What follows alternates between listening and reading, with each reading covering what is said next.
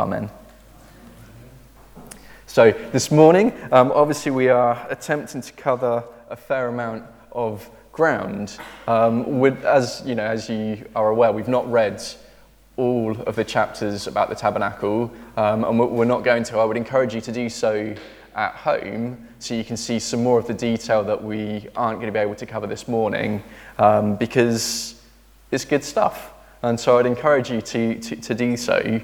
Um, and I guess the first question, um, as we're kind of thinking about the tabernacle, is well, what actually is the tabernacle? Um, some of you will know what it is. Um, some of you perhaps need reminding, and perhaps some of you have never heard of it before. So I believe we're going to be able to have a picture come up of what the tabernacle is in a second.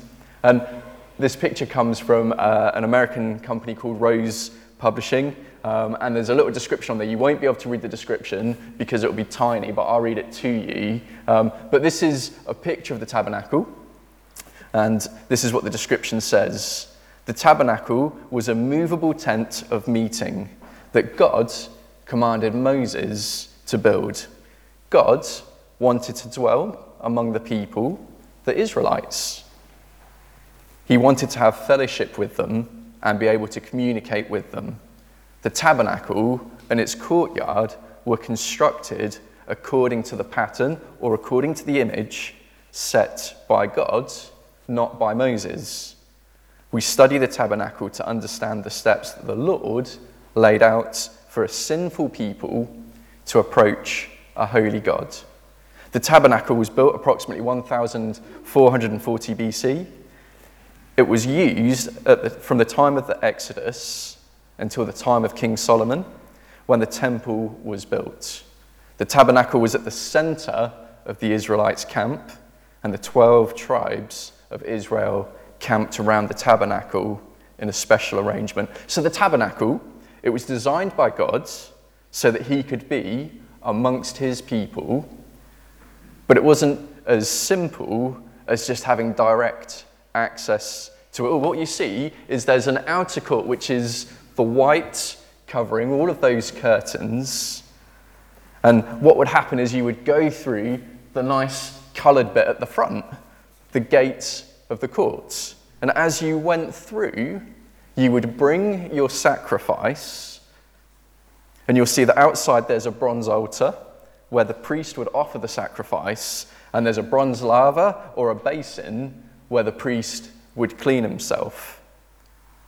Then you've got the inner court, which is the tent inside the enclosure. Only the priests could go and perform their duties in there. And this was split into two sections, and the furthest section at the back would contain the Ark of the Covenant, which you may have heard of, and is called the Holy of Holies and it is eventually the place where God's presence would dwell. So I guess that's what it is. Why do we need to know about it is an important question. Well, why do we need to know about this tent that is perhaps a little bit more than just a tent? You know? And we'll notice actually the, through the vast portions of scripture that we've managed to kind of read through some of, actually there's more chapters given to the instruction and the building of the tabernacle than the Exodus itself. There are more chapters given to the description, the instruction, and the building of the tabernacle than the Exodus itself, which kind of sounds a bit strange given the title of the book is Exodus. But I guess the question is well, what good would the Exodus from Egypt have been if the people, the Israelites, had left Egypt and that was the end of the story. If that's all the story was, well, actually, it would have been useless. What has the tabernacle got to do with Exodus? What has the tabernacle got to do with us? Well, it's about God wanting to have fellowship with sinful people. And so, no matter how sinful the Israelites were, God wanted to dwell with them, and he made a way too. No matter how sinful the Christians at Bethesda Baptist Church are, God wants to dwell amongst his people, and he's made a way to do that. Without the tabernacle, the Exodus would be useless because God wouldn't be with his people. The Israelites might as well have stayed in slavery in Egypt if that were the case. But the tabernacle is good news. The tabernacle is about a holy God wanting to have fellowship with a sinful people, and that includes us. And we're going to see this morning that the tabernacle is Israel's divine king's dwelling place. It is a mini Eden, and it is a shadow of Jesus. We're going to see this morning that the tabernacle is Israel's divine king's dwelling place, a mini Eden, and a shadow of Jesus. So we can um, just turn this picture off um, as we come and think about the tabernacle as Israel's divine king's dwelling place. Israel's divine king dwelling place. So, Exodus 25, verses 8 to 9, God is speaking to Moses and he says, They have made that, then have them make a sanctuary for me, and I will dwell among them. Make this tabernacle and its furnitures exactly like the pattern I will show you. We've already said that this was at the center of the Israelite camp. And this was a normal thing in the ancient world. The main tent would have been in the center of their camp, and the main tent would have belonged to the people's king.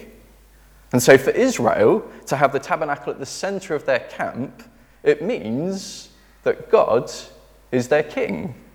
And in the wider context of Exodus, and what we've just seen last week in chapter 24, is that the Israelites have just agreed the covenant.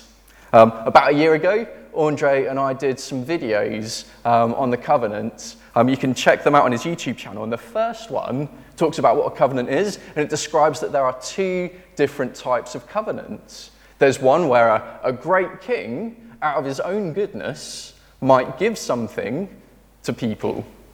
That's a covenant of grace. That's one of the types of covenants in the Bible. That's not the covenant that happened in Exodus chapter 24.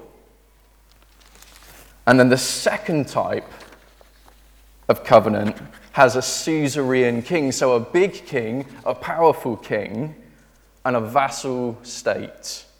So those who have no power or very little power and the big king, which in the case of Exodus 24 is God, he makes a promise to protect the people in the land in exchange for their obedience. And in this case, the vassal states, the Israelites, agreed to the covenant. They agreed that they would obey God. And we see this in Exodus 24, verse 7. Then he took the book of the covenant and read it to the people, and they responded, We will do everything the Lord has said we will obey.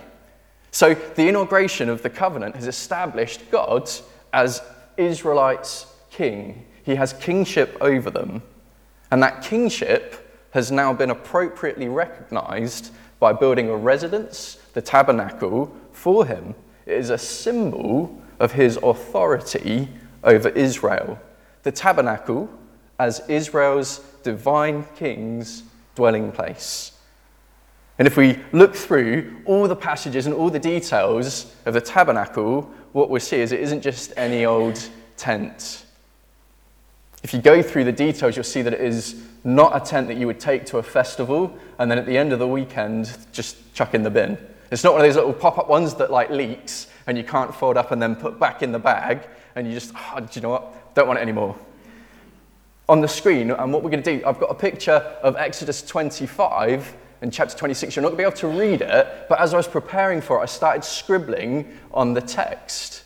Um, and if that picture comes up, what you'll see is there's some bits that I've scribbled in orange. Those bits that I've scribbled in orange say gold. Gold, gold, gold, gold, gold, pure gold, gold, gold, gold, gold, gold, hammered gold, pure gold, pure gold, gold, gold, gold, gold, gold, pure gold, gold, gold, gold, gold, gold, gold, pure gold, gold. Just in Exodus 25 and 26, it says gold approximately 25 times. And actually, if you look throughout the whole building process, everything, it says about 65 times. There was gold, and did I mention there was gold? The gold, gold, gold, gold, gold, gold, and the blue coloured fabrics, and all of the details of the tabernacle, the spectacular decoration shows that this was no common tent. This was for royal use. And the splendour of it shows just how splendid the king is. And this is very much so. Gold, gold, gold, gold, gold, gold, gold, pure gold, hammered gold, gold, pure gold, gold, gold, gold, gold, gold. The splendor of this king is far more splendorous than any other king or pharaoh. Well, how did the Israelites, how did they come up out of slavery and manage to have all the lavish materials to make this? Where did it all come from? They were slaves. Well, actually, God has provided all the materials necessary. Exodus 12 verses 35 to 36 says this when they're talking about when they're leaving in Egypt. The Israelites did as Moses instructed and asked Egyptians for articles of silver and gold and for clothing. The Lord had made the Egyptians favorably disposed towards the people, and they gave them what they asked for, so they plundered the Egyptians. And we see in Exodus 25, verse 2, the materials are to come from the offerings of the people, to come from the offerings of the Israelites as their hearts prompt them to give. And we also see in Exodus 36, verses 6 to 7, the people were happy enough to give. This is what it says in Exodus 36, 6 to 7. Then Moses gave an order, and they sent this word throughout the camp No man or woman is to make anything else as an offering for the sanctuary. And so the people were restrained from bringing more because what they had already because what they ha- already had was more than enough to do all the work. They had all the materials available to complete the design of the tabernacle and its building, just as God had instructed, and Moses was careful not to go beyond what was instructed. It sounds great that the people were happy to, you know, give all these things towards the tabernacle from how their hearts have prompted them. But next week we'll also see that the gold they had was used for something a bit more disastrous as well. It was not just used for the instructions of building the tabernacle. But anyway, we've got God who has provided all this lavish materials. And not only did God provide all the materials, but He provided the people and the skills to build the tabernacle and to do so correctly. Exodus 35, verses 30 to chapter 36, verse 1 says this Then Moses said to the Israelites, See, the Lord has chosen Bezalel, Bezalel, son of Uri, the son of Hur, from the tribe of Judah and he has filled him with the Spirit of God, with wisdom, with understanding, with knowledge, with all kinds of skill, to make artistic designs for the work in gold, silver, and bronze, to cut and set stones, to work in wood, and to engage in all kinds of artistic crafts. And he has given both him and Aholiab, son of Ahisamach, tribe of the tribe of Dan, the ability to teach others. He has filled them with the skills to do all kind of works as engravers, designers, embroiders in blue, purple, and scarlet yarn and fine linen. And weavers, all of them skilled workers and designers. So Bezalel, Aholiab, and every skilled person to whom the Lord has given skill and ability to know how to carry out the work of constructing the sanctuary are to do the work just as the Lord commanded. The tabernacle is Israel's divine king's dwelling place. And this is the king who had made the covenant with them. God had provided everything needed for the tabernacle to be made, and God provided the people with the skills and everything so that it could be made. So that God could be like his people, so that God could live amongst them and dwell in tents just like they do. God, the great king, would live like his people in tents. But as we, you know, we, know this, um, God is not just a normal king, he is God. He is divine, he is holy, his people are sinful. And there has to be something more special about this tent than just gold and decoration. There has to be something more special about this tent than just gold and decoration. And this is what's more special. The tabernacle is a mini Eden. The tabernacle is a mini Eden. So there's a number of parallels going on throughout these passages, and the Genesis account in chapters 1 to 3 of Genesis, where God creates the world and creates the Garden of Eden. Here are a couple. The creation account is structured over seven acts of creation, and they are marked by the words, Then God said. So God spoke seven times. The instructions to build the tabernacle are divided into seven acts, beginning with the Lord spoke to Moses. So God speaks seven times in both accounts when creating the world and when giving the instructions for the tabernacle. The Garden of Eden contained gold and jewels, including onyx. We see this in Genesis 2, verse 12. And the tabernacle was made with gold and jewels, including onyx. We see that in Exodus 25, verses 3 and 7. The garden, when Adam and Eve were removed, was guarded by cherubim. We see that in Genesis 3, verse 24. As is the tabernacle, the Ark of the Covenant has cherubim on them. In creation, humanity is made in the image of God or is made in the pattern of God's, The tabernacle was made according to the pattern of God that was given to Moses. At the close of creation, God rested on the seventh day. And the last instruction for the tabernacle was to observe the Sabbath day. God spoke seven times. The last time he spoke in creation was to do with the Sabbath. God speaks to Moses seven times in the design of the tabernacle, and the last instruction is to observe the Sabbath. And at the end of all creation, God finished, he saw what he'd done, and he blessed it. It was good.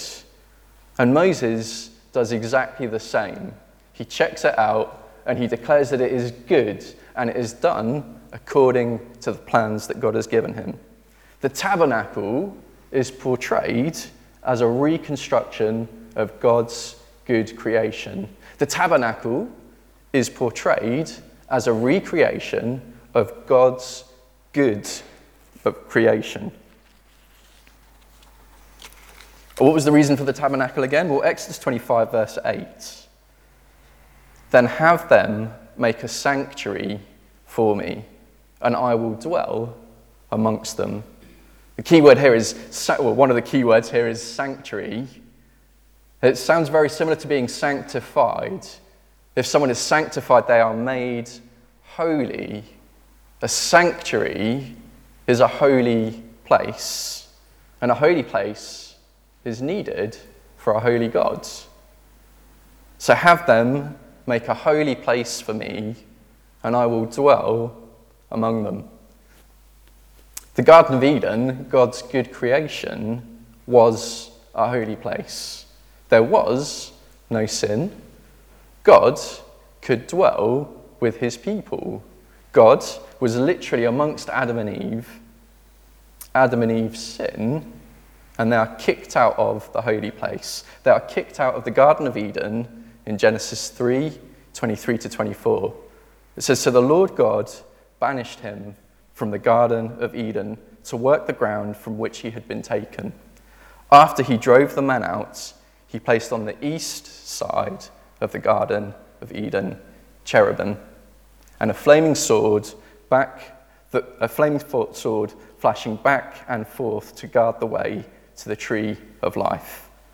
Adam and Eve and all people were no longer able to be in the presence of God. They were stuck at the east side of Eden. The tabernacle, a holy place, portrayed as a reconstruction of God's good creation, was a small step in restoring what was lost during the fall. The Creator has come to dwell amongst his people. 25, verse 8.